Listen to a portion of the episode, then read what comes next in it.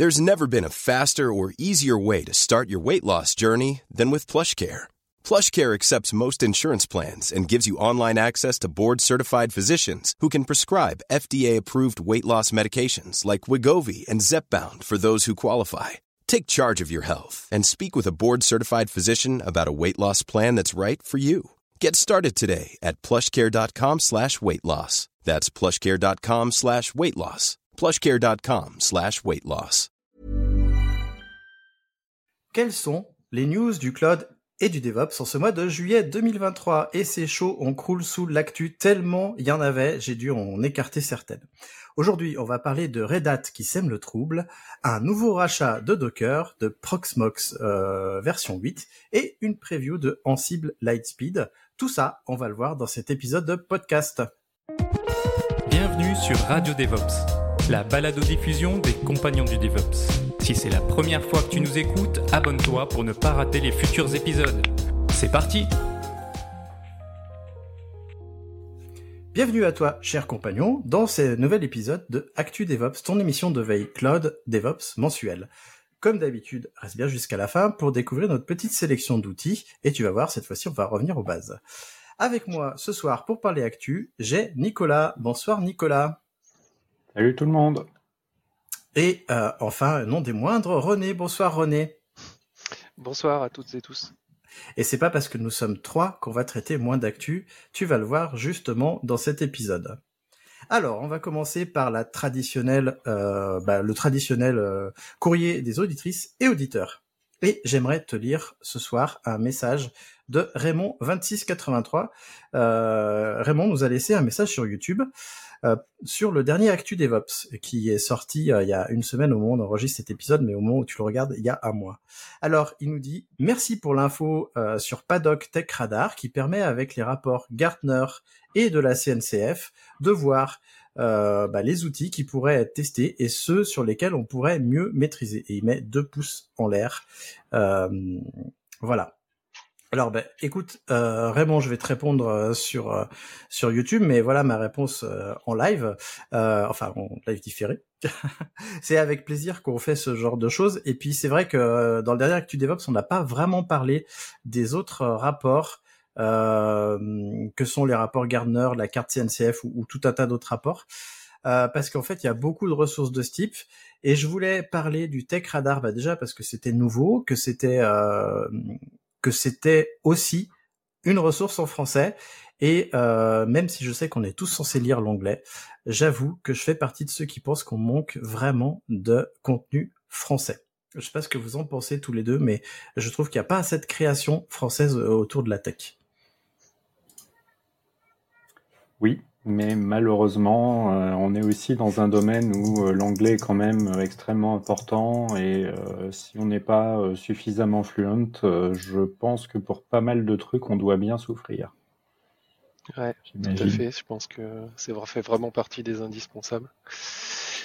Et par exemple, moi, c'est ce qui me sert le plus de des études en fait, hein, de ce qui voilà. Il y a plein de choses que qu'on a qu'on a appris et dont on se sert euh, très très peu.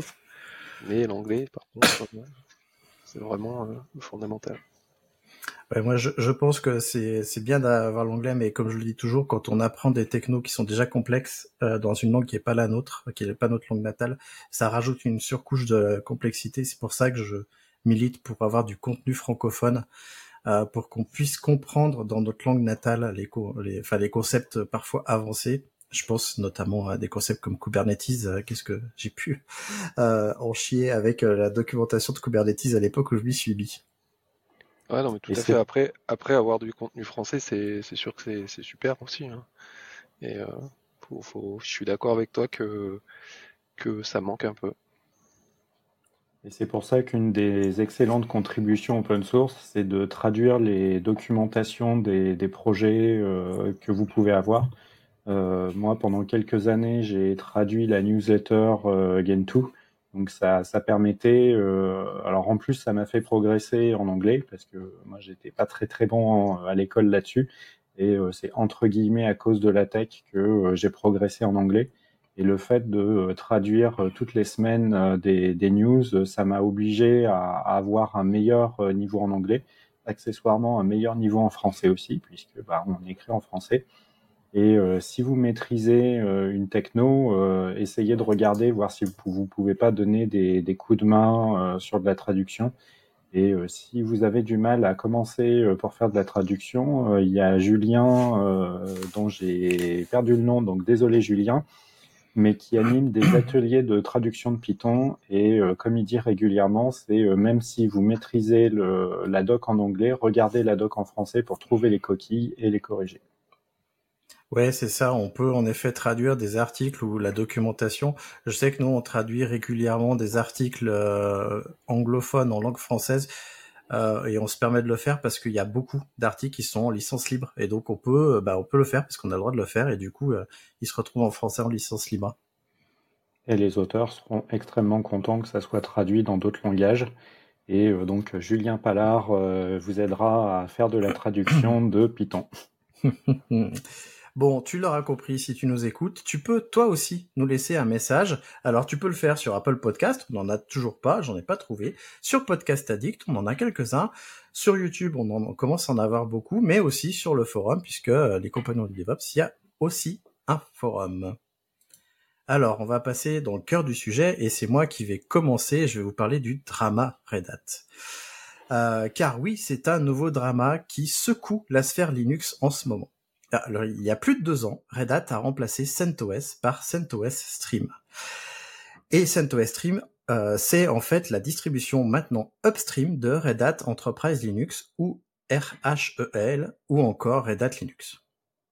Alors, ça veut dire que les développements se font sur CentOS Stream, puis quand ils sont stables, ils basculent sur Red Hat Linux. Alors que ce euh, feu CentOS était une distribution clone complète et libre de Red Hat Linux. Alors j'avais d'ailleurs fait une émission de trouvailles où je parlais euh, déjà de ce Big Bang.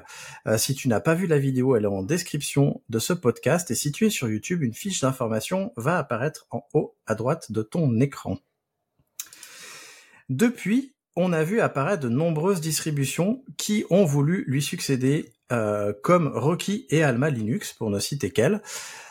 Red Hat souhaite aujourd'hui se concentrer sur CentOS Stream comme justement pilier de l'innovation Linux d'entreprise. CentOS Stream sera désormais le seul référentiel public du code source lié à Red Hat Linux. Oui, oui, tu as bien entendu. Red Hat Linux, euh, Red Hat Enterprise Linux ferme son code.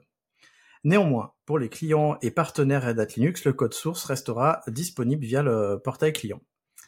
Donc il faut savoir qu'avant, Red Hat diffusait les sources publiques sur git.centos.org et lorsque le projet CentOS est devenu CentOS Stream, Red Hat a maintenu les référentiels même si CentOS Linux n'était plus construit à partir de Red Hat Linux.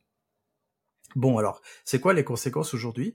Euh, Les développeurs d'Alma Linux ont été les premiers à réagir et ils disent, je cite, Étant donné que tous les clones euh, Red Hat Linux s'appuient sur les sources publiées, cette situation perturbe une fois de plus l'ensemble de l'écosystème Red Hat. Ils estiment en fait que euh, trouver une solution pour poursuivre le développement de la distribution Linux tel qu'il était envisagé est essentiel.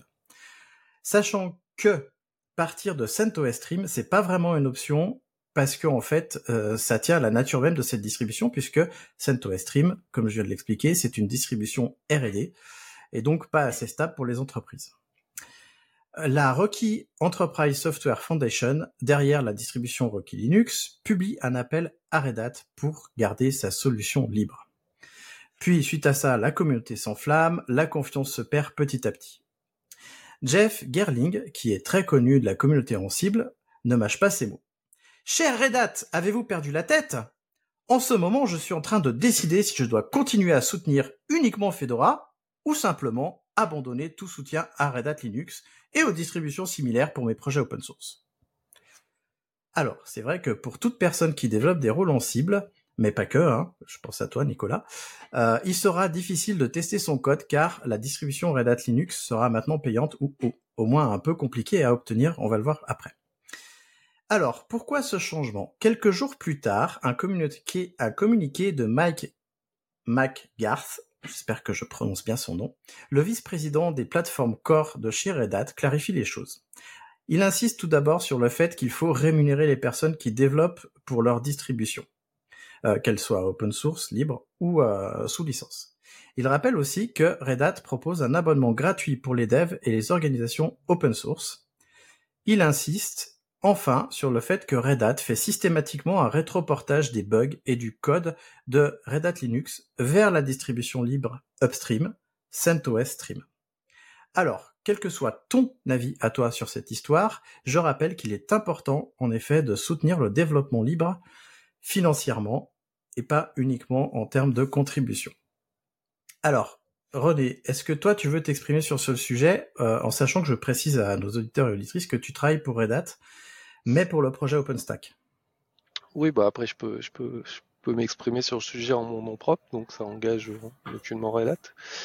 Euh, bah, que dire? J'avoue que j'ai un peu du mal à, me positionner parce que je comprends d'un côté ce que ce qui est ce que ce que ce que la direction cherche à faire.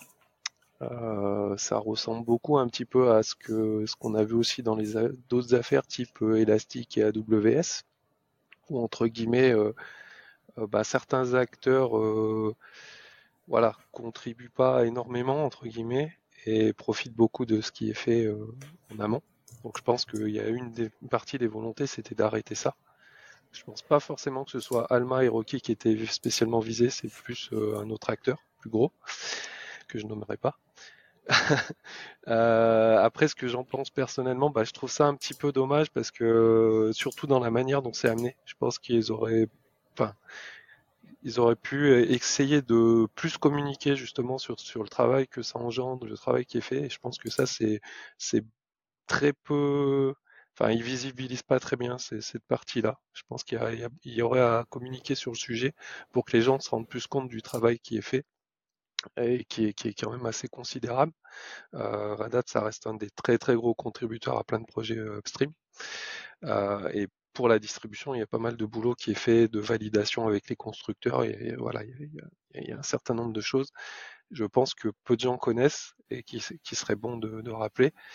Euh, mais après, voilà, je trouve que le mouvement, il est un peu brutal. Je pense que voilà, ils auraient dû communiquer, expliquer le problème et euh, pas tout de suite euh, restreindre l'accès à, euh, à, ces sources-là.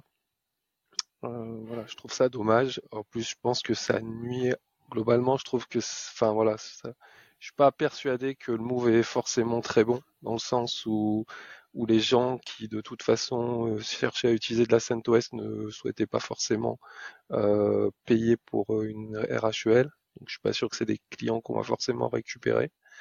Euh, et puis bah quelque part euh, en termes d'image de marque, euh, je pense que c'est pas super vu, vu un petit peu la entre guillemets shitstorm qui qui a sur les réseaux. Voilà, c'est pas c'est pas super. Voilà, un petit peu mon, mon sentiment, mais voilà, c'est un peu. Je, voilà, je vais laisser un peu la la main à Nicolas pour s'il veut s'exprimer. Oui, bah, moi, mon point de vue, euh, alors déjà, je ne suis pas utilisateur de, Red Hat. Je l'ai utilisé il y a très longtemps, mais maintenant, je fais plutôt de la Debian et de l'Ubuntu. Après, euh, je reste conscient que euh, Red Hat est un acteur énorme du marché. Après, ils sont réputés pour être un petit peu chers aussi, et c'est peut-être ce qu'on peut regretter, c'est qu'il n'y ait pas des pricing un petit peu plus adaptés à des entreprises plus modestes mais euh, c'est toujours le, le, le, le, problème dans euh, le business model de l'open source, c'est que en général on tape sur les gros pour euh, qui payent, mais bah, les gros ils commencent à en avoir un petit peu marre d'avoir des coûts de licence énormes. Et finalement, si ça fonctionne autrement, avec un équivalent un peu plus open source et surtout beaucoup plus gratuit, bon, bah, c'est des parts de marché qui, qui vont être perdues par euh, Red Hat et, euh, et tous les autres, hein, puisque euh, tous les acteurs sont concernés. Et finalement, c'est comment est-ce qu'on peut continuer à rémunérer ces, ces entreprises qui, qui font de l'open source?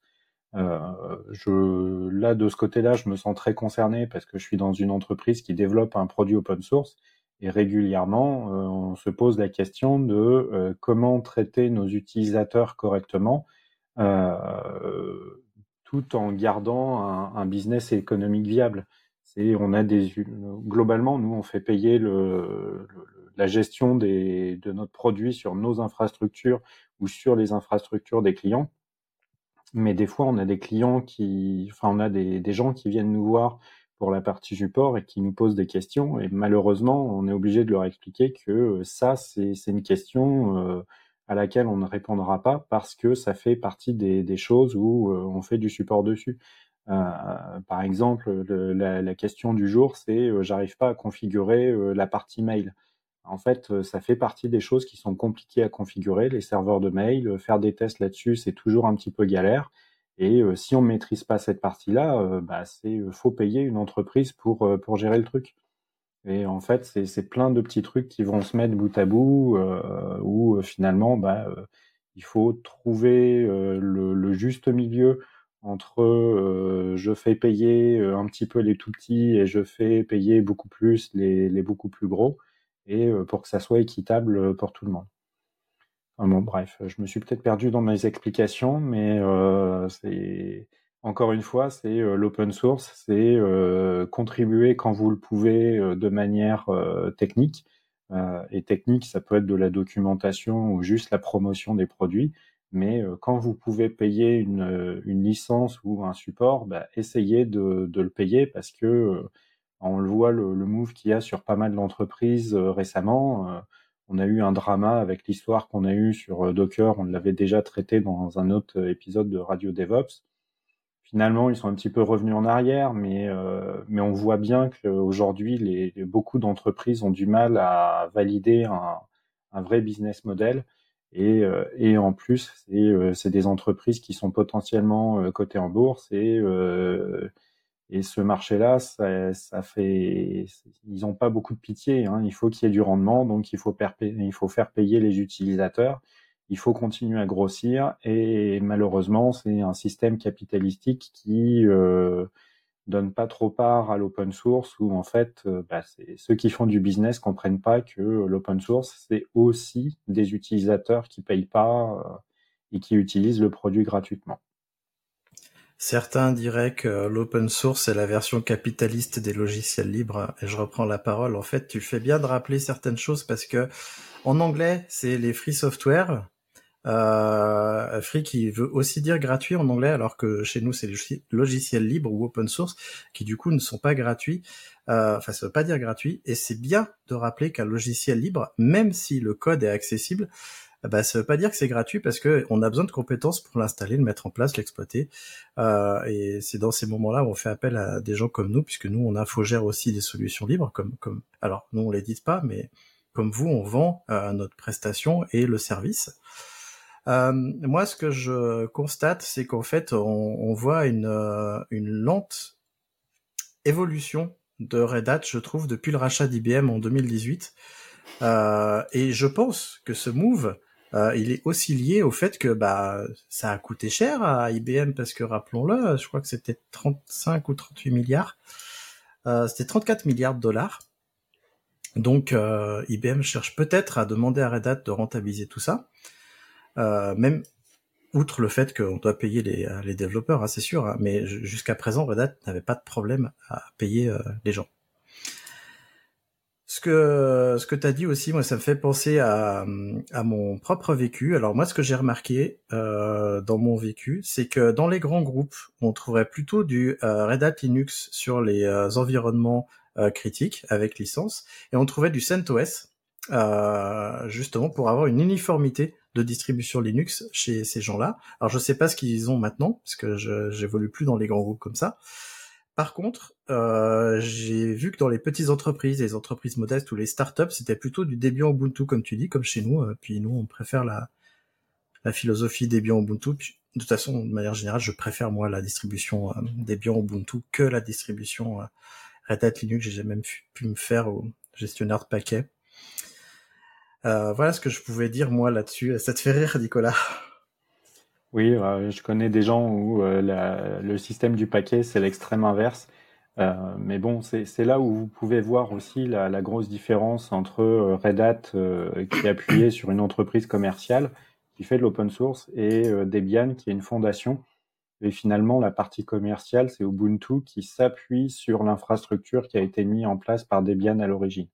Et en fait, euh, bah, même si Ubuntu euh, fait euh, le même move pour passer sur du modèle totalement payant, vous aurez toujours Debian. Mais c'est là où c'est important aussi, c'est Debian est totalement gratuit et totalement open source, libre, gratuit dans tous les sens du terme. Mais si vous délaissez cette distribution et que vous n'aidez pas un petit peu à contribuer aussi, elle va disparaître. Et je pense que vous n'avez pas envie que Debian disparaisse parce que euh, ça va impliquer beaucoup de choses. Ouais, et euh, Debian, c'est quand même une, euh, une source à tout un tas de distributions, mais on a... Euh, je vais mettre dans les notes de l'épisode le, le fameux schéma, en fait, où on voit les dépendances de toutes les distributions vers toutes les distributions, parce que c'est hyper important de l'avoir en tête. Je trouve que l'équilibre Debian Ubuntu a été trouvé et j'ai l'impression qu'il est euh, gagnant-gagnant par rapport à Red Hat Linux euh, CentOS Stream. En plus, euh, je vous avoue que euh, je me suis pas vraiment penché là-dessus, mais entre CentOS Stream et Fedora, j'avoue que c'est un peu flou dans ma tête. Pourtant, je l'ai traité deux fois et il faudrait que je demande à mon collègue de chez Lidra, qui lui est très Fedora, quel est le, lien entre les deux. Bah, je peux je peux un petit peu te, te dire. Vas-y, dis-nous. Euh, euh, en fait, Fedora, c'est presque, alors c'est distribution communautaire qui va servir de base en principe à la CentOS euh, Stream. D'accord, donc c'est vraiment le pur lab, mais là ça évolue un petit peu de manière communautaire, etc. Pas mal de gens côté Red Hat travaillent aussi sur Fedora. Après ça, à un moment il y a une espèce de plus ou moins freeze euh, ça part quand même de Fedora, ça arrive dans Stream. Et dans Stream là, c'est donc là, c'est vraiment euh, ce qui va être la préversion de Red Hat Enterprise Linux. Et là, ben oui, c'est un peu de la bêta. Euh, les paquets sont en avance, donc là, bah, il y a du retravail, il y a des fixes qui vont être faits, etc. sur un, un, périmètre un peu plus figé. Et une fois que c'est prêt, ben ça, ça, part en Red Hat Enterprise Linux avec le support commercial et compagnie. Et voilà, ce qui a vraiment changé, c'est qu'autrefois, ben, les CentOS, donc pas les CentOS Stream, les CentOS classiques, elles étaient vraiment reconstruites à partir de Red Hat Enterprise Linux sans les sans le sans la trademark et euh, à partir des sources. Et ouais le CentOS Stream a cassé un petit peu ce mécanisme là parce que voilà là c'est plus une version un peu bêta de de, ce, que, va être la, la Red Hat Enterprise Linux. En tout cas, merci euh, René pour ces précisions. Je te mets à toi, cher auditeur et auditrice, plein de liens euh, pour suivre ça. Et puisque on aime bien Linux euh, dans ActuDevOps, puisque Linux c'est la base de la plupart de nos environnements cloud, sauf pour ceux qui font du Windows, mais malheur à eux.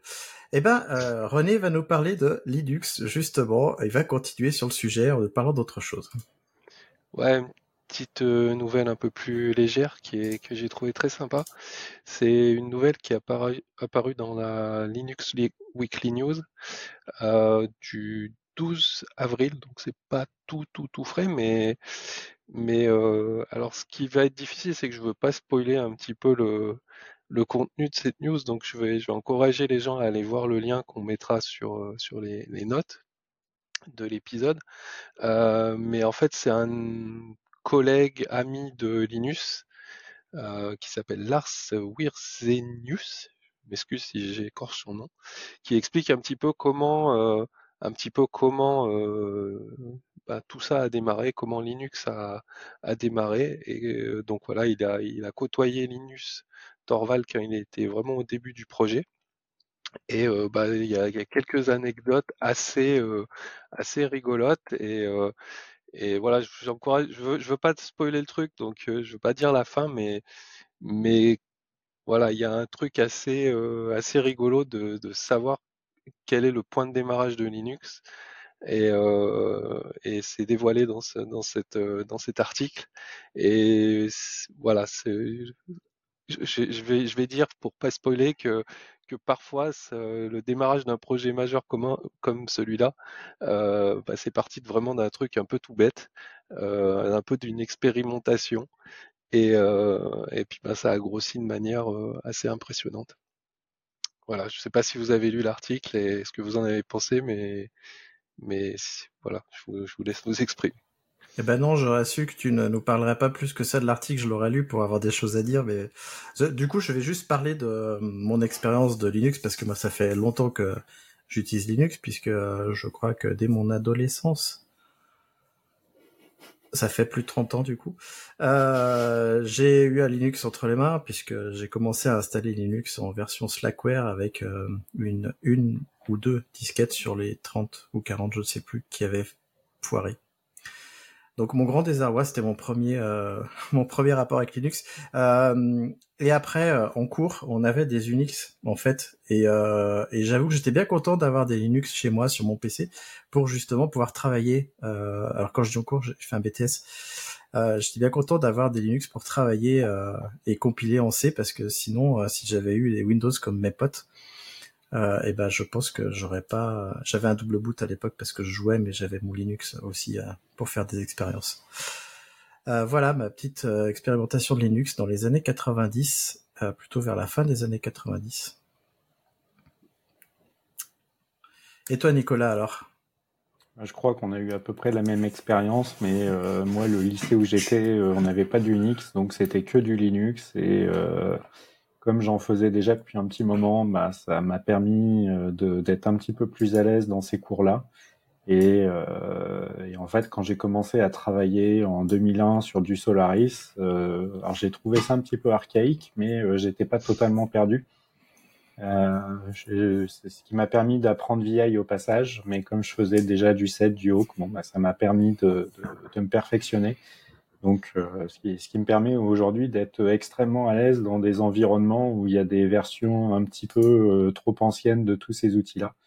Mais oui, c'est l'histoire de Linux, elle est assez incroyable et euh, une fois que vous aurez lu l'article, comme je, je m'empresserai de le faire, donc a priori je l'aurai lu avant vous, mais le, je vous encourage aussi à regarder toute l'histoire qu'il y a derrière GNU. Euh, c'est euh, Richard Stallman, on peut euh, apprécier ou pas le personnage, mais en tout cas, le, ce qu'il a fait, c'est assez incroyable.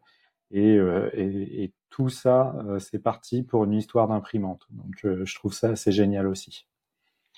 Bah là, ce qui est aussi rigolo, c'est qu'en fait, quelque part, Linux, c'est aussi le, le, besoin que tu as eu, Christophe, en fait. C'est Linux qui voulait pouvoir avoir un Unix perso qu'il puisse utiliser sur son ordinateur personnel. Et puis ben voilà, il s'est décidé à le coder lui-même. voilà. Donc euh, c'est assez rigolo. Et, euh, et puis pour rebondir sur ce que tu disais, il y a l'histoire GNU, mais moi j'encourage aussi les gens à aller euh, voir l'histoire BSD parce qu'il y a aussi des, des sacrées pépites, euh, euh, notamment ben, comment comment la stack TCP s'est développée, etc. Donc euh, ouais, ouais c'est bien de connaître un petit, enfin, je trouve que c'est bien de connaître un petit peu l'histoire et de savoir de d'où tous ces produits peuvent venir et comment ça s'est façonné. Ouais, alors on peut préciser euh, parce que je sais qu'il y a des jeunes qui nous suivent qui ont peut-être pas forcément euh, l'histoire, mais à l'époque, donc les Unix qui sont des systèmes auxquels ressemble beaucoup Linux, d'où le nom, etc., sont des systèmes propriétaires sous licence qui coûtaient assez cher et qui tournaient sur des stations de travail qui elles-mêmes n'étaient pas accessibles. Déjà, avoir un PC, c'était cher. C'est bien ça qu'il faut se dire. Une station de travail Unix, c'était très très cher. Et seules les écoles ou les entreprises pouvaient se les payer. Euh, et donc avoir Linux qui arrive, c'était vraiment bah waouh. Et moi, je fais partie de ceux qui pensent que si on a Internet à ce niveau aujourd'hui, c'est uniquement grâce à Linux, parce que si on n'avait pas eu Linux, eh ben on n'aurait pas l'internet qu'on a aujourd'hui. Ce serait un autre internet complètement différent. Je sais que t'es pas d'accord, Nicolas, mais je pense que le fait d'avoir un système libre et ouvert et euh, disponible gratuitement a accéléré très fortement les choses. Bon, on aurait des serveurs web sous Windows 95, c'est tout. moi, je mettrais juste un petit un petit bémol. C'est pas que Linux, je pense. C'est vraiment toute la, famille BSD et Linux c'est les deux en fait, parce qu'il y a, voilà, je pense qu'il y a Linux qui a amené beaucoup de choses, mais aussi euh, le côté BSD qui a amené plein de trucs. Je pense que ce que ça a surtout apporté, c'est la démocratisation de, du côté administration système. pour être, pour travailler dans une entreprise, pour être DevOps aujourd'hui, c'est n'importe qui peut le faire. À l'époque, il fallait forcément passer par une université pour avoir accès à des machines Solaris, machin, etc. Aujourd'hui, n'importe qui peut prendre n'importe quel matériel, installer un BSD, un GNU Linux ou n'importe quoi, il va trouver suffisamment de ressources en ligne. Et ça, par contre, je pense que c'est plus le côté éducation que le Internet en tant que tel. Après, ça dépend de quelle partie d'Internet tu parles. Euh, moi, quand, quand, tu me parles Internet grand public, euh, je pense euh, aux réseaux sociaux et, au côté un petit peu abrutisation. donc, du coup, je suis pas sûr que ça vienne absolument de cette partie-là et que ça soit totalement une bonne chose. Moi, j'ai une vision ops. Je parle de, des infrastructures qui ah soutiennent Internet. Tu vois, aujourd'hui, on aura beau dire ce qu'on veut, mais Internet est soutenu en très très grande majorité par Linux et la plupart des applications tournent sur Linux. Euh, on aura beau dire ce qu'on veut, c'est un fait. Et quand j'ai commencé à travailler en 2001, euh, j'étais euh, le bidouilleur qui faisait du Linux, donc personne me prenait au sérieux. Et quelques années après, bah, j'ai repris, j'ai pu prendre ma revanche parce que bah, maintenant, c'est ceux qui font du Solaris, c'est des dinosaures qui sont en train de disparaître. Ouais. Vas-y, René. Oui, je voudrais juste ajouter deux choses. Euh, la première chose, c'est que bah, la news la tient quand même de quelqu'un qui l'a posté sur le forum. Donc Dominique euh, Dumont, pour pas le nommer, que je salue, parce qu'on se. Et voilà. Et euh, un autre, une autre petite, un petit rappel pour ceux qui veulent connaître un petit peu ce qui s'est passé dans les BSD. Il y a Emile donc euh, Emile Etor, qui, qui, euh, qui est un peu un vieux de la vieille de tout ce qui est BSD. Fait de dire ça, je sais pas s'il va apprécier, mais bon. Et, euh, et euh, il a fait dans, il a, il a une chaîne YouTube. je pense qu'on mettra le lien et il a fait deux épisodes, je crois, deux ou trois épisodes, je me souviens plus, sur justement un petit peu l'historique de tout, tout ce qui est BSD et compagnie. Et, et il a un certain talent pour raconter ces histoires-là et je vous encourage à écouter, c'est vraiment sympa. Merci René. du coup, si tu aimes ce podcast et que tu apprécies de nous écouter tous les mois à déblatérer de plein de choses et que tu veux t'assurer qu'on continue à parler longtemps, longtemps et longtemps, le meilleur moyen de nous soutenir, c'est grâce à un don. Tu trouveras le lien pour nous soutenir sur le site. Euh, soit le site compagnon-devops.fr, il y a un lien vers euh, la page de soutenir, soit tu peux directement taper soutenir.compagnon-devops.fr et là tu trouveras euh, les plateformes de dons. Pour l'instant, il y en a qu'une, mais un jour peut-être qu'il y en aura d'autres, je ne sais pas. Alors, Nicolas, tu vas nous parler d'une nouvelle news. tu vas nous parler de la nouvelle version de Proxmox. Et est-ce que tu peux, s'il te plaît, dire un petit peu ce que c'est Proxmox avant d'entamer ta news pour les gens qui ne connaîtraient pas? Ouais. Alors, euh, bah, Proxmox, c'est euh, un, hyperviseur un petit peu à la mode. Donc, euh, les hyperviseurs, c'est ce qui vont vous permettre de faire tourner toutes vos machines virtuelles quand vous récupérez un énorme serveur dédié et que vous voulez faire tourner 50 systèmes dessus. on parlait de BSD tout à l'heure, c'est avec le même Linux, on peut faire tourner des BSD dessus.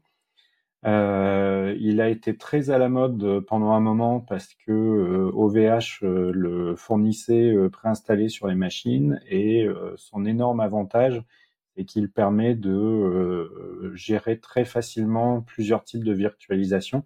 Donc à l'époque, c'était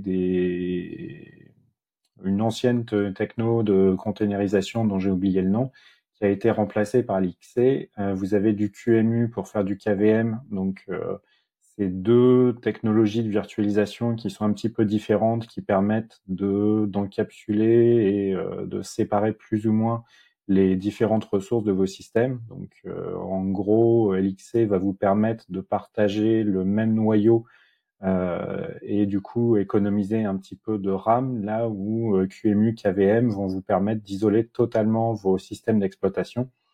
C'est pas juste un CH dans un coin. Et, euh, et Proxmox, Proxmox, ce qu'il apportait, c'était euh, à la fois l'intégration de, toutes ces technos de virtualisation, mais aussi une API et une GUI qui permettent euh, de gérer ces VM. Donc, si on aime les clicodromes, on a une jolie interface dans laquelle on peut aller cliquer pour créer, supprimer, modifier les VM. Et si on aime les API, eh ben, on a une API qui permet de faire toutes ces manipulations-là en automatique. Je crois même que maintenant, il y a un provider Terraform, donc c'est encore plus cool. Euh, c'est pas forcément l'hyperviseur qui fait totalement consensus le, parmi nos confrères DevOps, mais je trouve que c'est une bonne alternative quand on n'a pas trop envie de se prendre la tête. Après, ceux qui veulent de la perf, ils vont utiliser d'autres choses. Bref, euh, tout ça pour dire que euh, Proxmox est aussi basé sur Debian, donc euh, comme quoi encore un des trucs qui est basé sur Debian. ils sont donc dans la version 8, ils ont fait plusieurs mises à jour, donc ils sont passés à Debian 12, ils sont passés à QEMU en version 8.02, en version LXC 5.02, en ZFS 2.1.12 et maintenant ils intègrent Ceph euh, dans sa version Quincy en 17.2.6. Donc ça fait beaucoup de versions. Euh, je vous avoue que euh, moi, ça me perturbe pas trop de voir ces nouvelles versions. Mais ce qu'on peut noter, c'est les deux trucs qui sont intéressants, c'est ZFS. Donc ZFS, ça vous permet de gérer vos, vos disques de manière un petit peu différente. Et on va dire que c'est un file system moderne qui est, qui est vraiment super intéressant et d'autant plus pour faire de la virtualisation parce que vous allez pouvoir euh, créer des volumes, les étendre à la volée, faire des snapshots dessus. Euh, vous pouvez faire de la synchronisation entre machines de euh, volume, de snapshots, etc. Donc pour de la virtualisation, c'est vraiment génial. Et si vous voulez monter en gamme, vous pouvez héberger vos, vos, VM, donc la partie block storage, donc les disques, sur du Ceph. Donc Ceph, c'est quoi? C'est un block storage distribué. Donc en gros, euh, pour vos VM, vous avez besoin d'un disque dur pour stocker les données. Euh, soit vous pouvez les stocker en local sur un EXT4 euh, classique, soit sur du ZFS qui peut être synchronisé avec d'autres machines. Mais dans ce cas-là, il va falloir arrêter la VM, la synchroniser, la relancer, etc. c'est pratique pour faire du, du disaster recovery, ZFS par exemple. Par contre, Ceph, ça va vous permettre de faire de la haute dispo puisque votre bloc storage va pouvoir être disponible sur plusieurs machines en même temps. Alors, quand on dit plusieurs machines en même temps, c'est une très mauvaise idée de vouloir ouvrir le même fichier sur deux machines en même temps. Par contre, ça vous permet de faire des choses du type live migration. Donc, vous voulez vider un hyperviseur pour faire une maintenance dessus avec euh, du Ceph, vous n'êtes plus obligé d'arrêter la VM, de transférer les fichiers, euh, de redémarrer la VM et ainsi de suite. Donc Ceph euh, va vous permettre de faire tout ça. Alors, Ceph est utilisé depuis très longtemps dans, Proxmox. La grosse nouveauté de cette version-là, c'est que sur votre hyperviseur, vous pouvez installer un cluster Ceph. Donc si vous avez 2, 3, 5 hyperviseurs mais que vous n'avez pas les moyens de prendre un, cluster dédié au, stockage Ceph, vous pouvez utiliser vos hyperviseurs pour euh, installer ce, cluster Ceph. Euh, ensuite, dans les nouvelles fonctionnalités, il y a aussi la synchronisation LDAP pour les utilisateurs euh, et les groupes. Donc, bah, c'est une bonne nouvelle parce que quand on commence à avoir des installations un petit peu sérieuses, on va euh, vouloir faire euh, une authentification utilisateur par utilisateur et euh, de, pouvoir révoquer les utilisateurs une bonne fois pour toutes. vous avez des, une nouveauté aussi sur les ressources réseau, donc c'est type SDN, donc Software Defined Network. Donc, euh, vous pouvez euh, faire en sorte que euh, toutes les ressources réseau que vous utilisez sont définies via une API. Donc, ça, a été encore plus simplifié, je dirais, ce qui vous permet de créer vos bridges, vos interfaces réseau, les mettre dans des VLAN, toutes les règles de sécurité type firewall et, ainsi de suite. Un autre truc super intéressant, c'est du mapping type PCI Express USB. Donc, euh, alors ça, ça va surtout vous intéresser euh, si vous avez du, hardware euh, qui vous appartient ou si vous avez des, périphériques un petit peu spéciaux dans, vos machines. Donc, au hasard, vous avez des, cartes NVIDIA et vous voulez pouvoir y accéder. Ben, avec ce mapping PCI Express, vous pourrez y avoir accès. Si vous avez des, des dongles USB pour des logiciels un petit peu spéciaux, vous pourrez mapper l'USB directement dedans. Alors, je n'ai pas tout, tout compris, mais visiblement, ça permet aussi de simplifier la migration quand vous migrez votre VM d'un hyperviseur à un autre. Au moment où vous redémarrez votre VM, il va vous afficher des warnings s'il y a des mappings qui ne correspondent pas, là où avant il refusait de, de démarrer la VM et ainsi de suite. Un autre truc très intéressant pour la partie sécurité, c'est l'anti-brute force, puisque euh, quand vous laissez votre API, euh, l'interface euh, de votre Proxmox ouvert sur Internet, ben, ben, il y a toujours un petit méchant pirate qui va venir essayer de récupérer vos credentials pour pouvoir déployer une VM, pour pouvoir miner du Bitcoin ou faire d'autres trucs pas très sympas. Et c'était une, une, grosse faille. Donc ils ont amélioré deux parties. C'est déjà quand vous essayez de faire du brute force sur un compte, il va verrouiller le compte. Mais si vous avez activé une authentification double facteur, ils vont rajouter le fait de bloquer le compte s'il y a plusieurs tentatives une fois que vous avez réussi à passer le login mot de passe. Donc activez l'authentification double facteur dès que vous pouvez, euh, c'est la meilleure protection que vous pourrez mettre. Et euh, pour ceux qui euh, installent les Proxmox eux-mêmes, ils ont rajouté un autre truc, c'est un installeur texte. Avant, tout se faisait forcément avec l'installeur graphique, ce qui n'était pas forcément pratique pour ceux qui avaient des, des cartes graphiques pas très bien supportées par l'installeur Debian. Et en général, quand on a un hyperviseur, avoir une carte graphique, c'est pas franchement la priorité. Donc c'est une bonne nouvelle d'avoir cette, euh, cette partie-là. Et la dernière nouvelle, c'est que euh, ils ont mis euh, comme processeur par défaut de l'X86 en 64 bits en version 2 et surtout avec du support de l'AES. Donc pour tous ceux qui font du chiffrement dans leur VM, je pense qu'ils vont pouvoir apprécier ça. Et il y a deux nouvelles qui sont un petit peu associées à ça. C'est euh, Proxmox Backup Server qui passe en version 3. Alors vous allez retrouver à peu près les mêmes types euh, de, nouvelles qui vont être attachées sur la synchronisation LDAP et le, fait de pouvoir mettre du CEF. Et euh, globalement, ça, ça, vous permet de sauvegarder toutes vos VM et ainsi de suite. Mais je crois que Christophe va pouvoir vous en raconter un petit peu plus. Et dans le même train des mises à jour, euh, l'entreprise qui développe Proxmox pardon, a aussi un produit qui vous permet de faire euh, une passerelle pour les mails. Donc, ils l'ont passé en version 3. Euh, alors, j'ai pas trop regardé la, news parce que c'est un produit que j'utilise pas, mais si vous l'utilisez, bah, regardez, les, nouveautés doivent être à peu près aussi intéressantes. Voilà. Euh, je sais pas si vous avez des réactions, Christophe. Tu l'utilises, toi?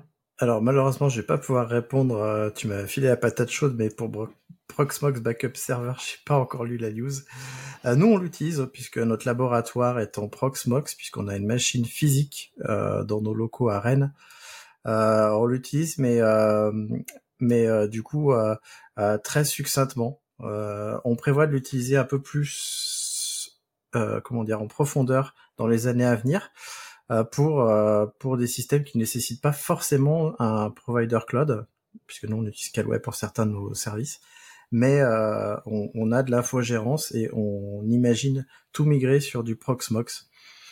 Euh, justement avec cette version 8 et tout ce que tu nous as annoncé, c'est une bonne nouvelle pour nous. Et du coup, j'en profite pour te demander si j'ai bien compris, est-ce que donc on peut faire de l'hyperconvergence et utiliser toutes les ressources de nos machines, c'est-à-dire le CPU, la RAM et le disque? Avec cette nouvelle version et notamment Ceph. Parce qu'avant tu pouvais pas? Eh ben avant euh, tu pouvais mettre un cluster Ceph comme tu l'as dit euh, installé à côté et, euh, et donc tu profitais pas forcément bien du disque. En tout cas c'est l'impression que j'avais moi que c'était un peu c'était moins facile de faire tout migrer facilement et d'utiliser toutes les ressources. En tout cas moi si j'avais à l'utiliser avant j'aurais plutôt mis un, un agrégat Ceph à côté que sur le que sur le Proxbox, mais là, du coup, c'est tout facilité, c'est ça? Alors, c'est ce que j'ai compris, mais je comprends pas totalement ta question, puisque moi, j'arrive toujours à utiliser toutes les ressources. Eh ben, alors, c'est que je suis même mauvais, et tout simplement, et que je n'ai pas réussi avant. En tout cas, pas, correctement. Moi, je euh, j'utilise euh, en fait j'ai quelques Proxmox en production et euh, jusqu'à récemment j'utilisais exclusivement du LXC. Alors j'ai eu plein de problèmes de performance qui sont peut-être réglés avec cette, nouvelle version de LXC. Mais je suis en train de migrer sur du KVM et moi, le, ma grosse inquiétude, c'était de ne pas pouvoir faire de, surbooking de ressources. Et en fait, même avec des versions assez anciennes, on peut surbooker les ressources sans trop de problèmes. Euh, le, alors le CPU bah, va être partagé entre tes différentes VM, la mémoire aussi. Il faut laisser un petit peu de place à l'hyperviseur, hein, parce que euh, si on commence à killer l'hyperviseur, on va avoir quelques soucis. Euh, et pour le disque, bah, ça dépend du, partitionnement que tu vas mettre, mais euh, je, fais toujours une partition qui est dédiée euh, à la partie euh, stockage des VM, et euh, ça s'est toujours bien passé. alors moi, j'ai découvert Proxmox Backup Server, mais j'ai pas encore eu l'occasion de l'utiliser, puisque ce que je fais, c'est que j'utilise la technologie, enfin le, système de backup des VM, donc euh, il fait un export du fichier et euh, après euh, je fais un AirSync sur mon serveur de backup. Mais a priori, Backup Server permet de, de faire style des snapshots régulièrement, donc c'est beaucoup plus léger pour, pour les ressources. Et ce qui est encore plus intéressant, c'est que en, cas de disaster, pour faire la partie recovery, c'est que bah, vous dites mes backups sont là-bas et en fait il va tout rapatrier en automatique et euh, ça a l'air plutôt bien foutu. Après, pour la partie safe, euh, le, petit bémol que je mettrais, c'est que je crois que euh, pour faire du live migration et des choses comme ça, il faut quand même payer la, version enterprise parce que bah, c'est encore une entreprise qui développe un produit en open source et ils ont un business model. Donc c'est pour les entreprises un petit peu plus grosses qui veulent avoir un hyperviseur pour euh, professionnel, euh, donc le live migration en fait partie, bah, il faut payer une licence. Et encore une fois, c'est un peu cher. C'est bien. Hein. C'est un peu cher, c'est combien? Une licence Proxmox euh, Je sais plus, mais l'époque où j'avais regardé, c'était euh, pas abordable pour l'entreprise où j'étais. Donc euh, c'est et puis en plus, c'est toujours euh, du pricing en fonction du CPU, de la mémoire, etc. et voilà. Et toi, René?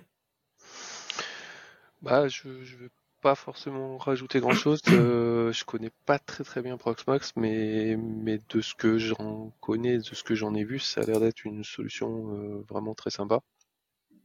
Euh, voilà, je sais que c'est fait par une boîte qui est en Allemagne. Et, et voilà, j'ai pas forcément plus à dire. En fait, d'après mon expérience, Proxmox, pour moi, c'est vraiment euh, euh, la porte d'entrée euh, pour créer un, un simili-cloud euh, personnel. Euh, c'est plus facile à installer que OpenStack, par exemple, qui, qui demande quand même des compétences assez assez élevées. Et puis OpenStack fait beaucoup de choses aussi que, que ne fait pas Proxmox. Mais Proxmox permet de faire beaucoup de choses déjà pour des petites équipes qui n'ont pas forcément de très très gros besoins. Et je crois qu'on atteint les limites de Proxmox. Je sais pas quand on les atteint, mais nous on les a pas atteints pour, pour notre cas d'usage en tout cas. Mais c'est plus une solution de, de virtu. It's that time of the year. Your vacation is coming up. You can already hear the beach waves, feel the warm breeze, relax and think about work. You really, really want it all to work out while you're away. Monday.com gives you and the team that peace of mind. When all work is on one platform and everyone's in sync, things just flow wherever you are.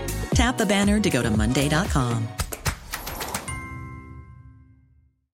Hi, I'm Daniel, founder of Pretty Litter. Cats and cat owners deserve better than any old fashioned litter. That's why I teamed up with scientists and veterinarians to create Pretty Litter. Its innovative crystal formula has superior odor control and weighs up to 80% less than clay litter. Pretty Litter even monitors health by changing colors to help detect early signs of potential illness. It's the world's smartest kitty litter. Go to prettylitter.com and use code ACAST for 20% off your first order and a free cat toy. Terms and conditions apply. See site for details. Un peu comme euh, bah, le, le, concurrent commercial, c'est vraiment euh, VMware quoi. Exactement. C'est voilà. souvent comparé à VMware. Oui, bah, euh, non, je voulais juste dire qu'il y avait une alternative aussi euh, qui est XCPNG, euh, qui est donc, par contre pas basé sur le même hyperviseur. On en a déjà parlé, plutôt mm. basé sur Xen. et qui est supporté par une boîte française qui s'appelle Vates, qui est grenobloise.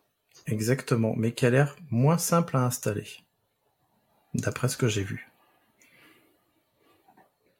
C'est un système pour les professionnels, donc euh, même si c'est pas hyper simple à installer, euh, si on n'arrive pas à l'installer, je pense que c'est pas forcément bon signe non plus. Il est peut-être temps de retourner euh, voir un cloud provider.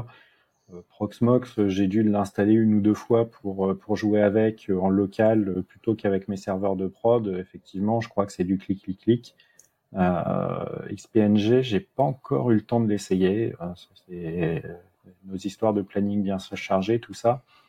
Euh, et après, sinon, je viens de comprendre ta question sur l'hyperconvergence, où en fait, euh, ce que tu voudrais, c'est euh, mutualiser les serveurs, enfin les ressources de tes trois serveurs pour pouvoir faire une grosse VM.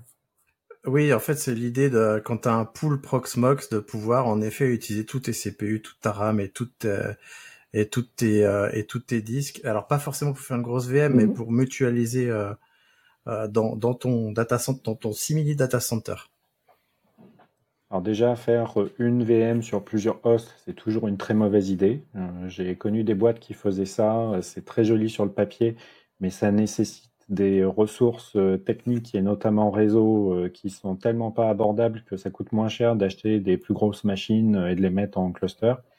Après, c'est euh, est-ce que ça gère bien le, fait de dire je veux une VM, mais là où tu veux, euh, je m'en fous. Euh, ça, j'en ai aucune idée. Et je pense que ça fait partie des choses où, quand tu commences à avoir ces besoins-là, je pense qu'il est nécessaire de passer sur, sur du cloud provider.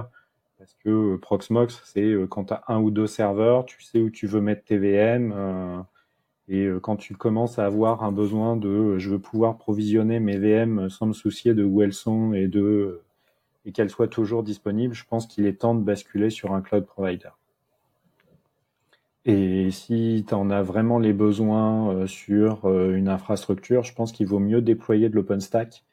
Parce que, alors c'est le marteau pilon pour écraser une mouche, hein, mais mais j'ai déployé de l'OpenStack, euh, c'est faisable, euh, ça prend du temps, mais, euh, mais ça va vous rendre service si vous avez un parc conséquent de, de machines physiques et que vous voulez déployer plein de VM avec une API et justement pas vous préoccuper de où est-ce que ça va.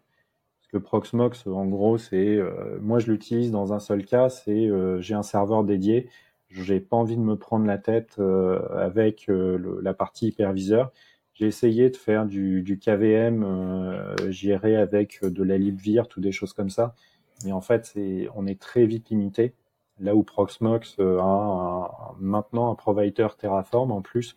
Donc il n'y a, a, plus à s'embêter. Euh, mais c'est une machine qui est isolée. Salut, c'est le Christophe du futur et avant de faire le montage, euh, on s'est aperçu que j'avais oublié un, message important euh, lors de l'enregistrement justement de cet Actu DevOps. Donc je l'enregistre après coup pour t'en faire profiter. Alors, j'ai été contacté euh, par Claude Claude c'est une conférence qui aura lieu à Lyon le 6 septembre.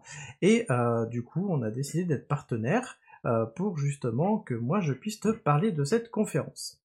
Alors, pour que ce soit plus parlant, je vais te montrer mon écran parce que c'est plus simple.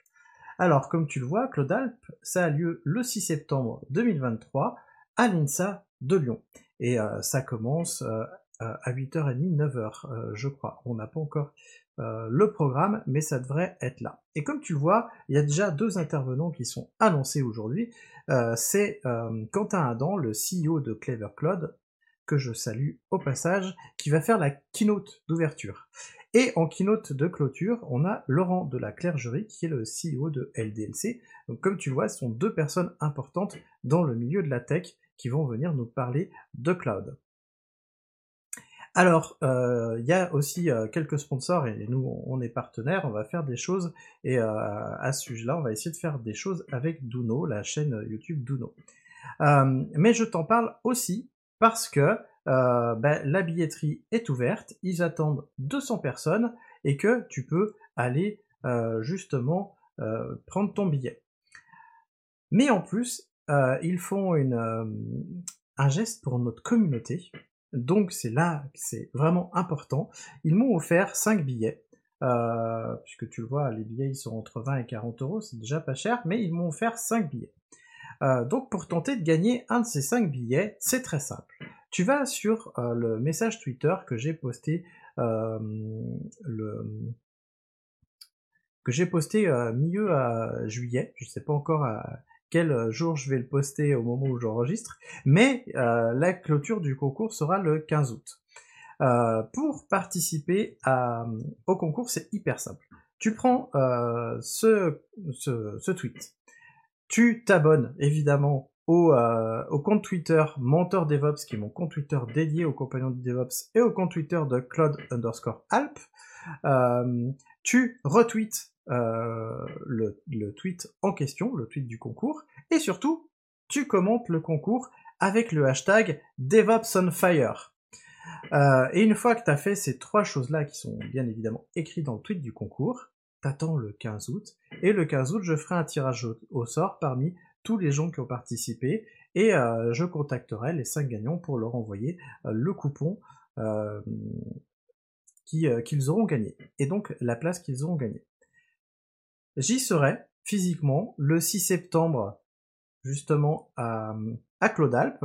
Donc si tu veux qu'on discute à ce moment-là, bah, tu pourras venir me voir euh, si je suis pas trop occupé euh, à, un moment, euh, puisque j'aurai très certainement des choses à faire, puisque Lyon c'est à côté de chez moi. Si tu ne le sais pas, j'habite Saint-Étienne et c'est pas très loin. Du coup, j'irai faire un tour toute la journée là-bas.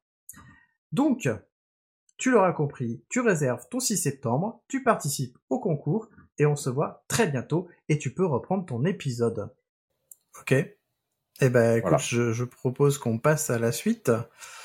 Et pour la suite, c'est René qui va nous parler d'un logiciel que j'adore, enfin en tout cas d'une d'un autre produit de cette série de logiciels, euh, puisque tu vas nous parler de Ansible Lightspeed. Oui, alors euh, en fait, il y a le produit Ansible euh, Ansible Automation Platform 2.4 qui est sorti. Et il y a, on va dire, je sais pas si on peut appeler ça comme ça, une extension qui s'appelle Lightspeed.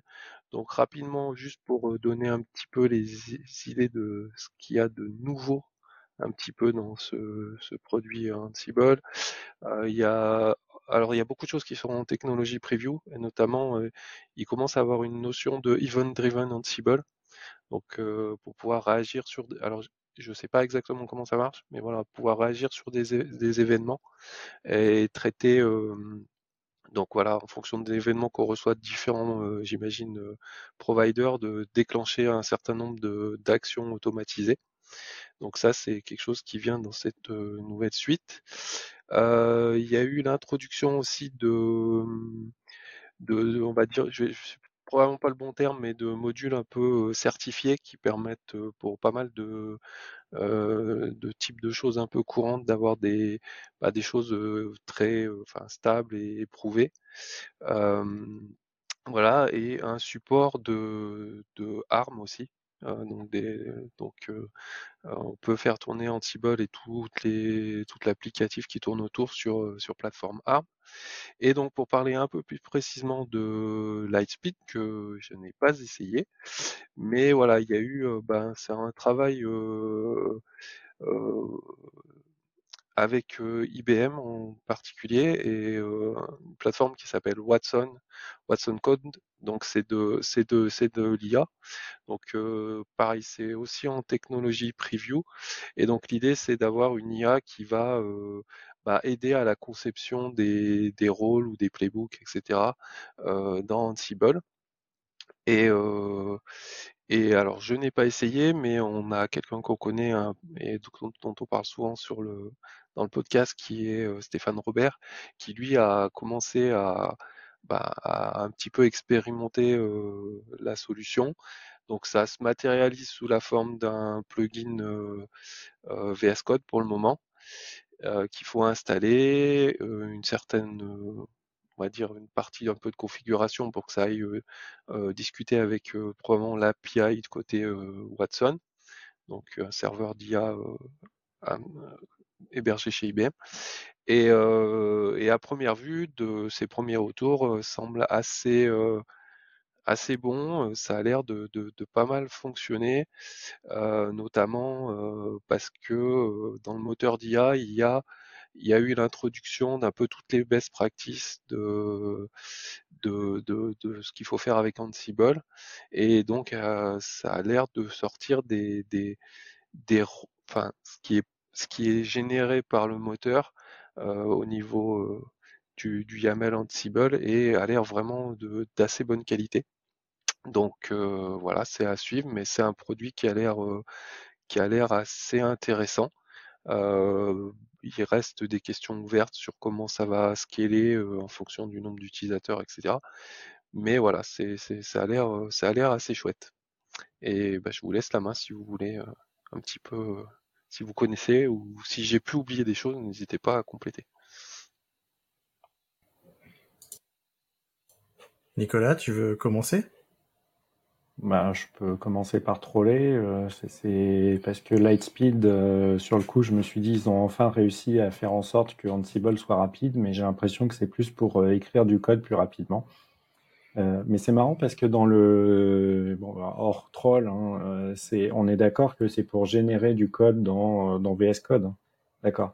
Parce que dans, le, dans la présentation de, de l'article que tu as envoyé, je vois aussi beaucoup de captures d'écran d'un portail d'administration et ça me faisait penser à Ansible Tower. C'est que les deux sont intégrés l'un à l'autre Non, je pense que tu as cliqué sur le premier article et pas le second, qui parle de Ansible euh, Platform Automation. Voilà, c'est vraiment, il y a, il y a Platform Automation qui est, on va dire, un peu une nouvelle version d'Ansible avec plein de nouveautés, et Lightspeed qui est, je sais pas, un add-on entre guillemets ou un produit différent, en complémentaire, qui vient amener ce côté IA pour effectivement écrire du, code plus rapidement. Euh, à noter quand même que dans Automation, ils ont quand même l'air d'avoir un peu travaillé justement sur la rapidité d'exécution. Euh, il y a l'air d'avoir un engine qui a été amélioré mais à creuser. Euh, sachant que oui, effectivement, je suis pas sûr que, enfin, c'est, euh, ça reste un des soucis Ansible, c'est que c'est pas extrêmement rapide. Non, non, mais autant pour moi. Mais, mais du coup, la partie automation est intéressante. A priori, il rajoute aussi tout ce qui est event driven. Donc, pour pouvoir réagir à des événements dans vos infrastructures, pour pouvoir déclencher des actions Ansible. Et ça, c'est un des trucs qu'il y a dans cette stack qui, est, qui est assez intéressante. Alors, ceux qui en font depuis longtemps vous diront peut-être que c'est pas forcément hyper stable, mais euh, par contre, ça, ça, existe depuis très longtemps et moi, je l'ai utilisé pour certains trucs. Euh, c'est plutôt pratique et euh, bah, ça, ça permet notamment de faire de la remédiation quand vous avez euh, des, des, services qui tombent. Donc, euh, votre monitoring vous dit le service est tombé. vous pouvez mettre votre Ansible Tower qui va surveiller ça et ça va redéclencher le, le playbook pour euh, redéployer le service. Euh, donc, euh, si c'est un service qui est tombé, bah, il va simplement redémarrer le service. Si un développeur, un admin 6 qui a fait une erreur, fait un rm-rf sur des trucs, bah, ça va le, repositionner automatiquement. Et puis voilà. Donc c'est c'est cool que ça bouge. Et bah, c'est bien que Red Hat ait racheté ce produit et continue à le faire vivre parce que euh, je, bon, on a déjà parlé de Red Hat, donc euh, en espérant qu'ils vont pas fermer les sources d'Ansible. Euh, mais d'un autre côté, euh, c'est euh, Salsa qui a été racheté par VMware et, j'ai la désagréable impression qu'ils sont en train de plomber le projet. Mais bon, bref, à suivre. Bah écoute, tu passeras sur Ansible. Euh, mmh. De mon côté, mon, mes avis sont toujours les mêmes. Comme c'est à base d'IA, c'est comment a été entraînée cette IA, est-ce qu'elle peut ressortir du code sous licence? Et est-ce qu'on le sait? A priori, j'ai pas l'impression euh, qu'on, sache s'il y a du code sous licence. En tout cas, c'est pas explicitement dit. Euh, faudrait voir les conditions générales d'utilisation. Et surtout, j'ai cru comprendre que pour l'instant, c'est annoncé comme gratuit pendant la preview. Ça veut dire que c'est potentiellement un futur, euh, un futur service euh, payant, ce qui se comprendrait. Hein. Euh, puisque ça fait appel à des serveurs et que ça tourne pas en local sur nos machines. Euh, moi, je me pose des questions aussi et de plus en plus écologiques sur euh, toutes ces euh, aides d'écriture de code à base d'IA. Est-ce que ça surconsomme pas par rapport au temps de cerveau qu'on y passerait? Enfin, je veux dire, je me pose de plus en plus de questions sur ça, sur l'utilisation des ressources Et en effet, ça nous fait gagner du temps, mais est-ce que ça vaut vraiment le coup? Ça, je ne sais pas, je ne saurais pas dire. Ouais, mais finalement, tu utilises ton PC moins longtemps, tu fais tourner ta CI moins souvent parce que tu écris directement le bon code beaucoup plus rapidement. Et donc, tu éteins ta machine plus rapidement pour euh, pouvoir aller faire du sport. Donc, euh, tu contribues euh, à améliorer la planète. Ou entretenir ton jardin bio. Voilà, bien sûr, c'était un troll. Ah ok, merci Nicolas pour ce troll. non, bah, l'IA, à quel point ça va sauver l'humanité ou nous pousser au fond du précipice, bah, ça on verra bien, mais je pense qu'il faut pas non plus être totalement réfractaire et euh, il faut continuer à surveiller ces trucs-là.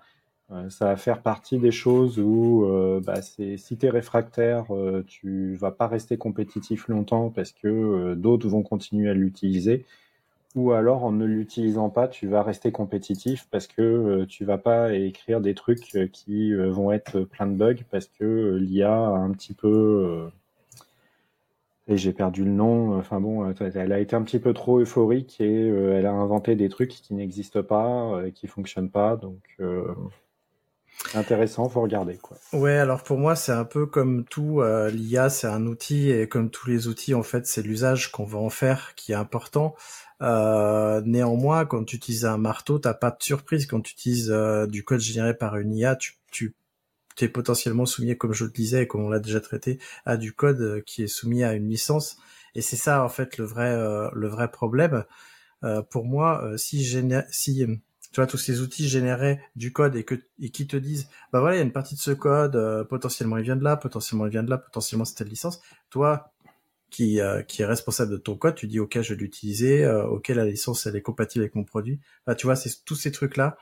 je suis d'accord avec toi sur le fait qu'il faut potentiellement, euh, on va vers une plus grande utilisation de l'IA, mais mais il faut l'utiliser correctement. Selon moi, il faut, il faut vraiment l'encadrer correctement. Ouais, mais au final, quand tu écris de l'Ansible, euh, qu'est-ce que tu fais? C'est euh, tu vas d'abord lire dans la doc et tu vas t'inspirer de la doc, qui est GPL ou une licence libre équivalente. Est-ce que tes playbooks le sont aussi alors que finalement tu as repiqué du code? Tu vas euh, sur des problématiques un petit peu spécifiques, tu vas aller euh, chercher du Stack Overflow euh, sur des blogs. Est-ce que tu respectes bien la licence? Donc, Ouais, mais quand tu fais ça, toi, tu le sais que tu as pris un bout de code sous licence et tu le fais à, dessin. Tu dis, ok, je prends le risque. Quand tu utilises une IA que tu ne sais pas, tu ne sais pas. C'est ça que je veux dire. C'est vraiment ça le truc. Oui, vas-y, René. Bah, pour répondre à ça, je sais plus où je l'ai vu, mais je crois que justement dans Ansible Lightspeed, il te donne euh, quelle est la source qui a, qui a servi à. Ils ont travaillé sur le sujet en fait, de savoir euh, qui a produit le, la snippet en fait, je sais pas comment dire ça, mais de, de code. Et donc à première vue, tu, tu peux tu peux savoir qui est l'auteur et éventuellement euh, j'imagine potentiellement la licence associée. Il y, a eu du travail dans ce sens-là. Je, l'ai lu quelque part, je ne sais plus si c'est dans l'article que j'ai que j'ai donné ou pas, mais mais voilà. Il y a, quand même une prise en compte euh, de ce problème-là. Bah ça c'est une bonne nouvelle, René. Si tu as la source, moi je la veux bien pour la mettre dans les notes. je voudrais juste rajouter un dernier truc. Euh, moi j'ai une petite crainte toute légère. Euh, c'est que on a traité justement dans en cible euh, attends, le podcast, je sais plus comment il s'appelait, mais c'était euh, soit tout redévelopper soi-même, soit utiliser des briques libres.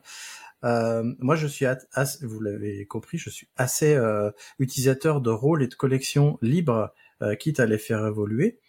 je me pose la question de quel est-ce que ça va justement pas devenir tellement facile de faire marcher son IA qu'on ne va plus utiliser des codes communs et donc participer à ces codes communs et donc on va avoir une implémentation euh, un peu différente à chaque fois de, pas mal de choses et euh, donc du fait redévelopper à nouveau la roue à chaque fois. Moi, c'est une question que je me pose.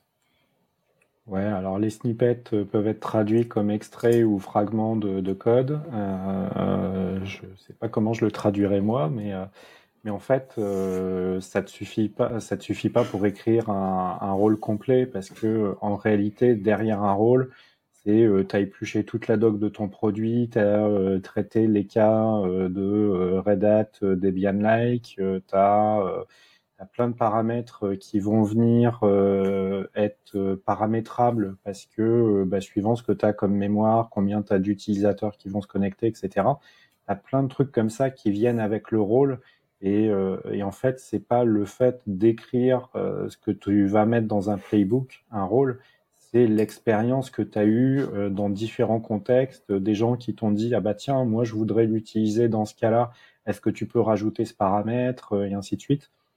Euh, on parlait de Jeff Gerling qui fait des, des rôles qui sont exceptionnels. Quand tu regardes ces, ces rôles, tu apprends énormément et tu te rends compte qu'ils sont utilisés par plein de monde et qui permettent de, de, prendre en compte plein de cas d'utilisation. Et, euh, et euh, bah, on va pas refaire l'épisode qu'on avait fait à l'époque, mais euh, c'est là où la différence entre un bon rôle qui est bien écrit, où finalement tu vas pouvoir euh, coller à plein de cas d'usage, à un truc qui est tellement bateau que ça va, ça ira plus vite pour pour toi de l'écrire. Bon bah effectivement, avec un petit peu d'IA, tu iras un petit peu plus vite pour l'écrire et puis c'est tout. Mais euh, c'est, je pense pas que ça soit écrire euh, le playbook. Euh, je pense pas que ça soit l'écriture des, des différentes actions qui soit si lente que ça. Je sais pas, on sait pas comment vont évoluer les IA à l'avenir. C'est aussi, je, me, je, me projette dans l'avenir. Mais bah, du coup, je pense qu'en conclusion sur ce sujet-là, on pourrait dire que l'IA c'est comme un marteau. Hein. Si tu fermes les yeux, ça peut faire mal aux doigts. Merci euh, Nicolas pour cette conclusion, je l'apprends et je l'apprécie. Bah justement, euh, vu que tu avais la parole, on va te laisser la parole et tu vas nous parler de Docker puisqu'il y a une nouvelle news autour de Docker. Ouais, et c'est même une super nouvelle parce que euh, Docker a annoncé qu'il rachetait une, entreprise qui s'appelle Mutagen.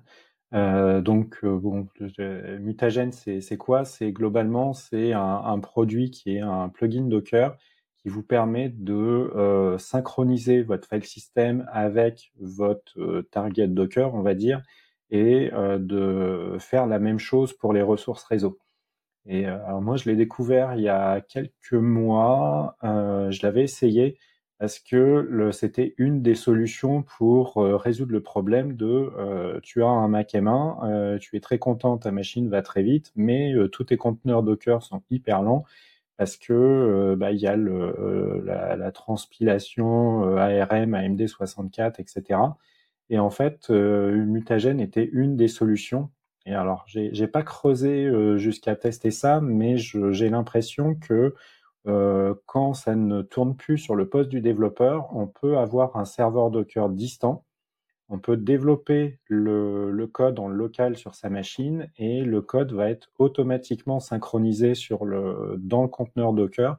Donc pour les développeurs qui, euh, qui vont relancer euh, régulièrement leur, euh, leur, leur, conteneur pour voir des mises à jour, bah ça, ça simplifie énormément le, bah le workflow, le flow de, du développement. Et, euh, et c'est cool que Docker continue à investir euh, côté, euh, côté développement, puisqu'on s'était posé la question au moment où ils ont splitté l'activité entreprise, où ils ont revendu ça à je sais plus quelle entreprise, et où la partie bah, desktop finalement était, ils voulaient se recentrer là-dessus. Voilà, je pense que c'est, on voit bien l'orientation qu'ils sont en train de prendre c'est euh, on, fait le focus sur les développeurs et on fait tout pour leur simplifier la vie. Et euh, je pense que Mutagen fait partie des, outils qui, peuvent simplifier la vie des, développeurs. René, je ne sais pas si toi, tu as déjà essayé ou si tu connaissais ou pas. Non, non, non, je ne connaissais pas. Donc, euh, à tester. Moi non plus, j'avoue, je connaissais pas. J'ai vu la news passer euh, parce que comme je m'intéresse à Docker, euh, je me suis dit ce serait intéressant de la traiter. Et puis merci de l'avoir traité.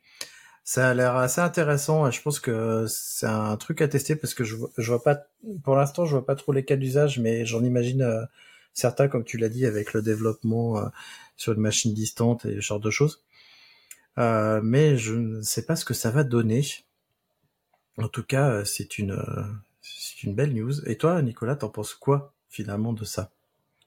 Bah, que, c'est super cool et justement on parlait d'écologie tout à l'heure et de, de, pouvoir faire tourner les ressources ailleurs.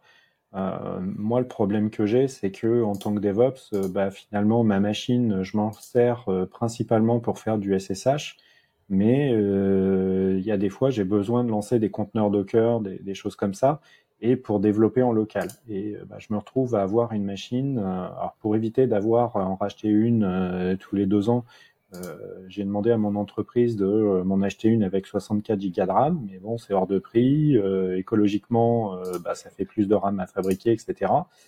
Et je me dis qu'une alternative à ça, c'est c'est des outils comme Mutagen où finalement, bah, je développe sur ma machine en local et dès que je sauvegarde mon fichier, il est envoyé sur le conteneur Docker qui est sur un serveur dans le cloud, quel que soit le provider. Et quand je rafraîchis ma page, j'ai l'impression que tout est en local, mais finalement, euh, euh, tout est en distant. Et que ça soit en distant dans un serveur, dans mon entreprise on-premise, euh, sur une machine qui est sous mon bureau, peu importe.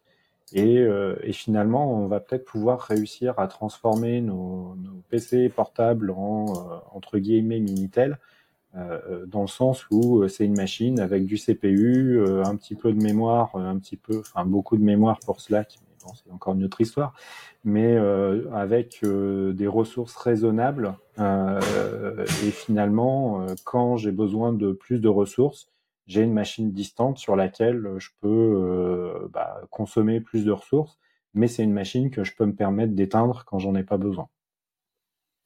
Je vais, je vais être totalement d'accord avec toi parce que c'est ma vision de l'avenir, ce genre de truc. Et je pense qu'à l'avenir, on va de plus en plus développer dans le cloud et moins sur nos machines et on aura des machines plus légères. En tout cas, c'est ce vers quoi moi j'ai envie de d'investir notre R&D avec notre usine logicielle. En plus, on aura des casques de VR euh, Apple avec des claviers virtuels juste au bout des doigts et euh, du coup, on n'aura même plus besoin de se trimballer des machines. On va pouvoir euh, prendre le métro, le train et conduire en voiture avec le casque vissé sur la tête toute la journée. Bon, tu l'auras compris, Nicolas aime bien troller. Euh, du coup, je te propose qu'on passe à un autre sujet et euh, du coup, euh, je te rappelle aussi que ce podcast est en licence libre puisqu'il est en CC by SA. Tu peux le découper, le, refaire. tu peux utiliser des bouts si tu veux, n'importe où, n'importe comment. Ce qu'il faut, c'est citer la source et puis en plus, accessoirement, si tu peux nous envoyer un petit message pour nous dire, hey, j'ai réutilisé une partie de votre podcast, c'est vachement bien. Donc, je t'encourage à le faire et surtout à le partager sur les réseaux sociaux à tes amis, à tes collègues surtout euh, qui ne connaissent pas encore Radio DevOps ni Actu DevOps. Euh, ça leur fera connaître ce super podcast puisque je suis sûr que tout le monde devrait connaître ce super podcast.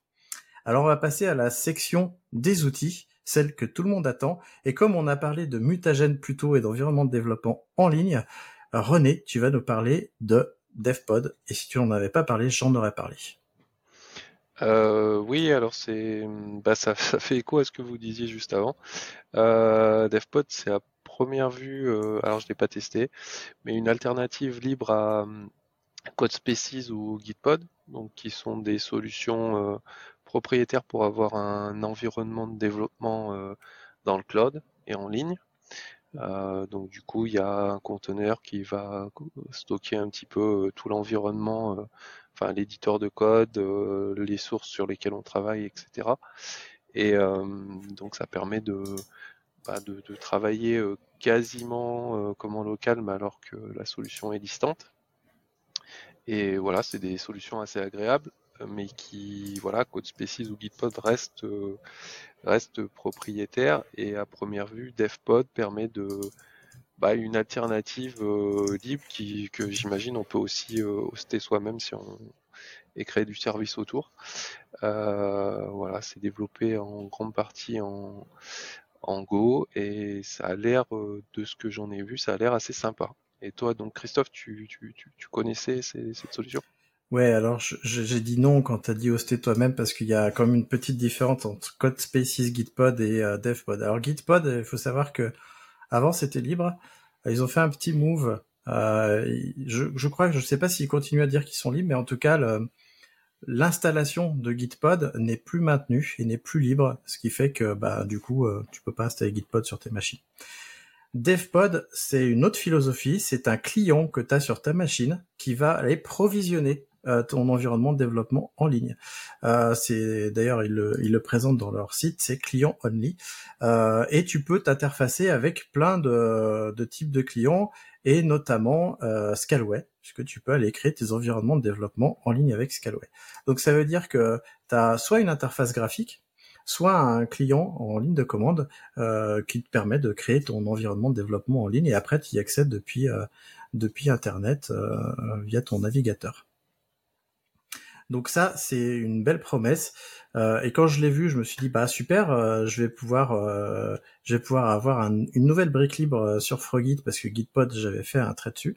mais malheureusement non, ce ne sera pas encore le cas puisque DevPod c'est plutôt pour les clients. Ce qui est bien parce que ça permet aussi aux entreprises de gérer leurs propres environnements de développement sur leurs propres infrastructures ou en tout cas sur leurs projets, sur leur comment dire sur euh, leur cloud provider ou en local, parce que je crois que DevPod te fournit aussi des événements, des, des, environnements locaux sur ta machine. Je n'ai pas regardé encore. Mais il y a, a l'air d'avoir quand même pas mal de, de, providers pour les différents clouds, donc potentiellement euh, tu peux aussi le faire en privé. J'imagine qu'il doit avoir un provider OpenStack ou quelque chose comme ça. À creuser. Ouais, alors il euh, y, a, une petite liste de providers. Euh, faudra aller voir euh, sur leur site. Nicolas, qu'est-ce que tu en penses, toi?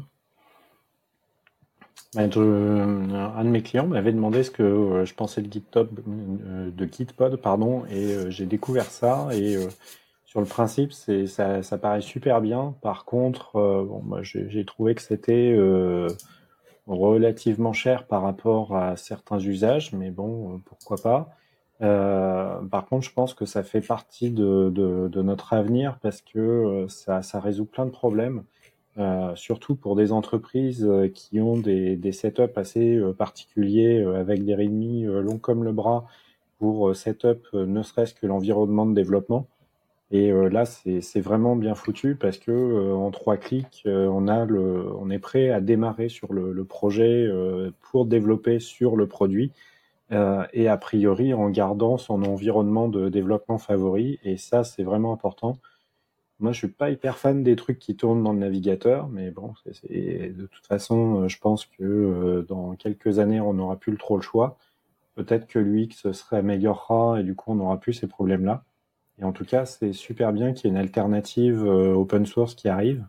Et bah, je, suis impatient de voir ça arriver sur Frogit parce que pense que ça fait partie des, des trucs qui vont euh, simplifier la, la, vie des développeurs et aider les entreprises euh, à avancer. Oui, alors je, je, précise un petit truc, c'est quand même basé sur les dev containers, euh, ce qui permet en fait dans le dépôt d'héberger un fichier qui s'appelle devcontainer.json qui décrit en fait l'environnement de développement. Là où Gitpod c'était YAML, on y a perdu quand même quelque chose puisque là on a un JSON, mais JSON versus YAML, voilà. tu peux Nicolas, si tu veux, euh, ouvrir ton environnement dans ton euh, VS Code local. C'est-à-dire que tu peux popper soit ton environnement bah, euh, dans le cloud et le connecter avec ton VS Code local, soit dans un conteneur sur ta machine et dans ton VS Code local, etc., etc., etc. Il y a pas mal de, il y a pas mal de possibilités. Ça reste, je dis VS Code, mais il n'y a pas que VS Code. Il y a plein d'éditeurs en fait, et du coup, ça a l'air d'être une euh, sorte de boîte à outils glue magique entre plein de trucs. Euh, il faut vraiment tester, je pense. Encore un des nombreux trucs à tester cette semaine. Exactement. Euh, bon, moi je vais te parler d'un petit outil. Je vais revenir au basique. puisque je vais pas parler du dernier outil à la mode, non, je vais te parler de Dig. Dig, tu sais, c'est ce petit utilitaire euh, qui euh, est inclus dans euh, dans certains paquets. Alors, je, je vais je vais pas te donner le nom des paquets parce que ça change en fonction des distributions, mais en tout cas, Dig, ça permet de faire quoi?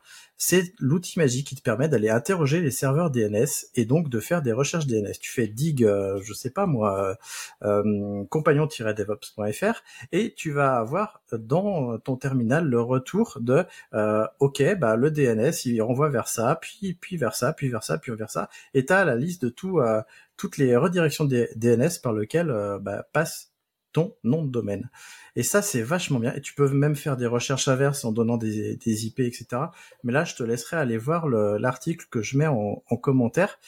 Je voulais parler de Dig parce que, euh, bon, on en a parlé avec Nicolas et René, mais moi, à chaque fois que j'en parle à des novices, ils connaissent pas forcément. Et du coup, quand on a des problèmes réseau, Souvent, c'est lié à des résolutions DNS. Et pour savoir ce qui se passe, bah, que c'est un outil quand même essentiel. Et je vois que Nicolas se marre. Euh, j'espère que c'est ce que je raconte qui fait qui se marre. En tout cas, Nicolas, tu vas nous dire pourquoi tu te marres. Eh ben, je me marre parce que euh, je suivais un gars sur Twitter euh, dont le handle était c'est toujours un problème DNS parce que effectivement dans nos infrastructures on s'appuie tellement sur le DNS que ça devient indispensable et euh, je compte pas le, nombre de fois où euh, j'aide des clients ou des collègues euh, à débugger la, la partie DNS. Et effectivement, bah, on en parlait un tout petit peu avant. j'ai commencé avec NSLookup comme beaucoup. j'ai sauté l'étape dig parce qu'à l'époque c'était un petit peu obscur pour moi et du coup j'ai utilisé Host pendant des années. Et en fait, maintenant, de plus en plus, euh, je repasse à Dig parce que c'est devenu la boîte à outils euh, vraiment euh, indispensable parce que c'est la seule commande que je connais qui, qui ne bride pas l'utilisation, y compris pour des trucs très avancés. Et j'ai regardé l'article qui va être en lien et je vous invite à regarder très sérieusement cet article-là parce que ça va vous sauver dans pas mal de cas parce que euh, le je me suis retrouvé avec des trucs tellement compliqués où euh, j'avais des DNS qui étaient désynchronisés, euh, j'avais des DNS qui étaient déclarés côté root server qui n'étaient pas les mêmes que les entrées, enfin que les serveurs qui étaient réellement interrogés. Et le fait d'avoir Dig, ça m'a permis de bien mettre le doigt sur le fait que, regardez, quand je demande au root server, j'ai ces serveurs-là, quand je demande oui, j'ai ces serveurs-là, et quand j'interroge tous les serveurs un à un, euh, j'ai des réponses différentes. Vous allez pouvoir euh, détecter des désynchros de zone parce que vous pouvez interroger le, SOA de la zone. Donc en gros, c'est le numéro de série pour, euh, pour simplifier. Et quand vous faites du, du, mail, vous aurez besoin des informations, des marques, SPF, machin, etc. Et en fait, tout ça, vous l'aurez avec Dig. Donc euh, Dig, euh, ouais. Si vous connaissez pas, euh, c'est le premier truc que vous allez regarder après avoir fini d'écouter l'épisode. Ouais, et puis je précise avant de passer la parole à René que Dig, on peut même lui spécifier un serveur de nom particulier parce que si on n'arrive pas à avoir une résolution DNS, on peut dire à Dig, bah attends, interroge ce serveur de nom particulier, on voit s'il y a une différence par rapport à ce que nous répond Dig, et donc on peut estimer qu'il y a une, un problème de configuration sur notre machine. Oui, Nicolas. Je vais même dire plus, on peut spécifier le port du DNS que l'on veut interroger. Parce que moi, dans mes infrastructures, euh, j'ai du NOT, j'ai du Unbound et du euh, l'autre euh, qui fait le cache local. Et en fait, j'ai trois ports différents. Et pour debug, c'est le seul que j'ai trouvé qui permettait d'interroger une adresse IP spécifique, mais surtout un port. Et ça, j'ai trouvé aucun autre qui permettait de le faire. Donc euh, ouais, c'est Dig, c'est vraiment génial. Et, euh, et, surtout, on peut euh, choisir vraiment ce qu'on veut en sortie, machin, etc. Est-ce qu'on veut tous les détails, juste, la réponse? Franchement, c'est top. Et du coup, René? Bah, Je peux qu'abonder abonder dans, votre sens, c'est un super outil. Après, le revers un petit peu de la médaille, s'il faut un petit défaut, c'est que bah, il est très puissant, donc il faut, faut apprendre à l'utiliser. Il y a beaucoup de commandes, etc. C'est pas forcément euh, l'outil le plus trivial à utiliser. Et, euh, et parfois la, la, la, lecture du, de la sortie au début est un peu, c'est un peu difficile parfois à interpréter ce que, ce que, ce qui, ce qui répond. Donc il faut prendre, la, voilà, c'est un outil qu'il faut apprendre, faut apprendre à s'en servir. Euh, donc moi c'est vrai que j'ai une tendance à utiliser peut-être des fois peut-être plus euh, en vieux de lavier, des fois, un petit coup d'NS lookup si je veux juste voir une résolution, voir ce que ça donne. Mais après, oui, dès qu'il faut creuser un peu plus euh, dig, euh, c'est sûr que c'est plus efficace. J'aurais tendance à dire que pour bien maîtriser dig, il faut prendre sa pioche et creuser. Du coup, euh, René, tu vas nous parler d'un autre outil. Euh, oui, euh, dernier petit outil que j'ai trouvé sympa. Euh, bah, comme d'habitude, je manie pas mal de, de JSON, etc. Et euh, c'est un petit outil qui s'appelle Curl Converter. Et donc ça amène sur une page assez sympa qui permet de qui donne des infos à la fois pour par exemple à partir de Firefox alors c'est pour Firefox, je pense qu'il je suis pas sûr qu'il y ait Chrome, mais, de récupérer par exemple pour euh, quand, quand une requête est faite, une requête HTTP ou HTTPS est faite, récupérer l'équivalent en curl, et ensuite euh, l'outil curl converter permet aussi à partir d'une commande curl de donner le code équivalent dans différents langages, que ce soit en Python, en Rust, en voilà, il y a un certain nombre de langages. Et donc c'est vraiment euh, super pratique et j'ai trouvé la page bien foutue. Euh, voilà, petit outil sympa, je pense à avoir euh, dans ces liens bookmarkés parce que ça, ça rend de fiers services.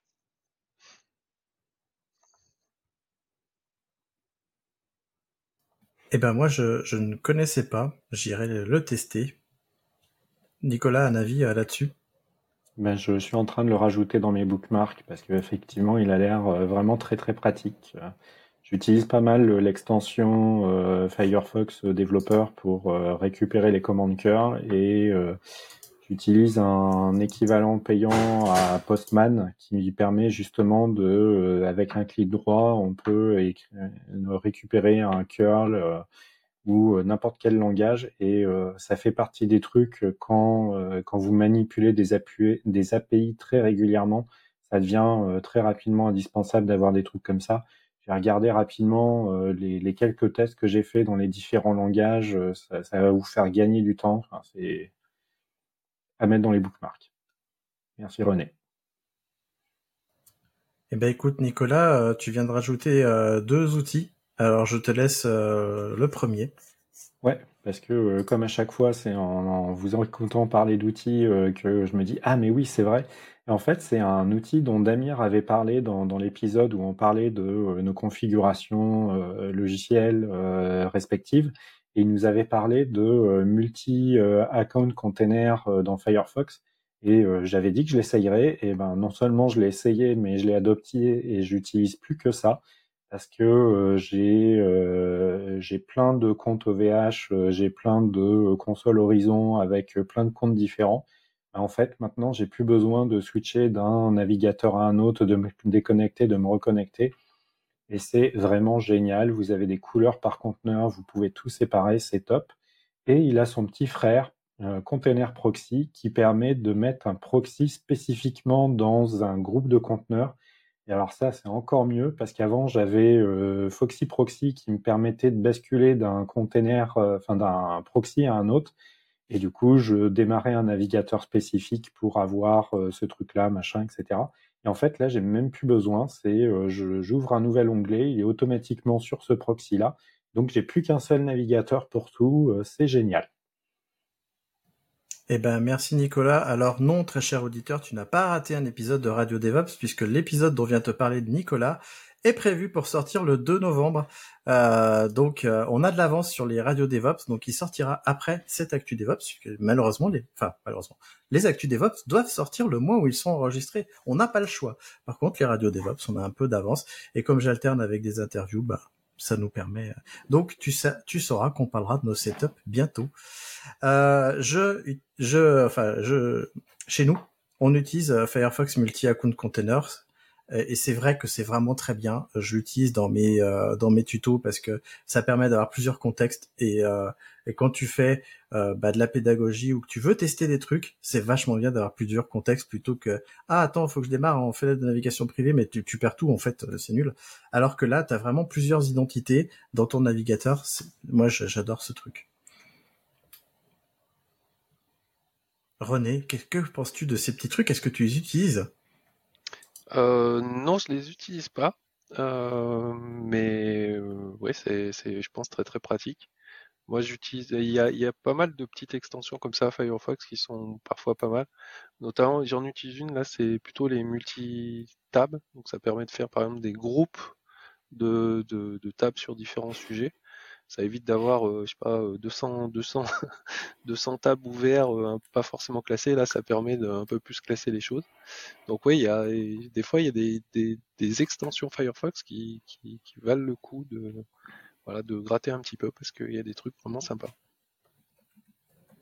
Cool, merci. Alors, euh, tu l'auras compris, nous sommes des passionnés et tu peux euh, revenir, euh, venir discuter avec nous dans la communauté des compagnons du DevOps. Euh, le lien est en description, mais tu peux aller sur compagnon-devops.fr pour t'inscrire et tu nous rejoindras, puis tu pourras discuter avec nous si tu le fais pas déjà, parce que il y a de nombreuses personnes qui discutent déjà sur les épisodes ou sur d'autres émissions. Encore une fois, merci à tous les deux de votre participation à cet épisode. Et euh, moi, je vous laisse à tous les deux le mot de la fin. Et pour ne pas surprendre René, je vais commencer par Nicolas. Ah zut, du coup, j'ai rien prévu. bah, on a déjà parlé beaucoup d'open source, de contributions et notamment financières. C'est si vous aimez tant l'open source, essayez de décider vos entreprises à y consacrer un budget parce que euh, c'est la seule solution de, financer l'open source. Et si vous n'avez pas les moyens, on l'a dit, vous avez de la doc, euh, vous avez euh, de la promotion du produit, vous avez faire des, des issues quand vous avez un bug, et ainsi de suite. Bref, contribuez. Et René, quel est ton mot de la fin? Bah, Mon mot de la fin, c'est, je pense que malheureusement, j'ai pas forcément bien rendu bien mis en valeur l'article sur euh, Linux parce que je voulais pas trop en dire de, de je voulais pas le spoiler. Donc euh, bah, je m'en excuse, c'est, peut-être pas très vendeur, mais voilà, je vous, encourage vraiment à aller, aller euh, le consulter parce que il est vraiment, enfin c'est vraiment sympa, c'est une belle histoire, c'est pas très long. Donc voilà, c'était mon petit ajout et puis bah sinon pour faire dans le classique, j'espère que que cet épisode vous aura intéressé et je vous donne rendez-vous à, une, un prochain épisode.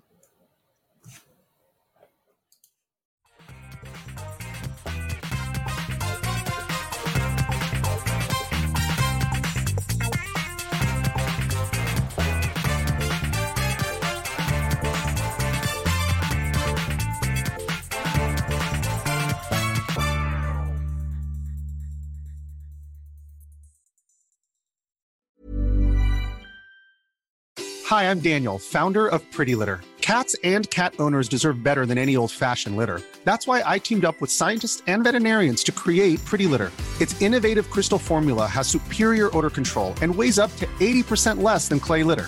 Pretty Litter even monitors health by changing colors to help detect early signs of potential illness. It's the world's smartest kitty litter.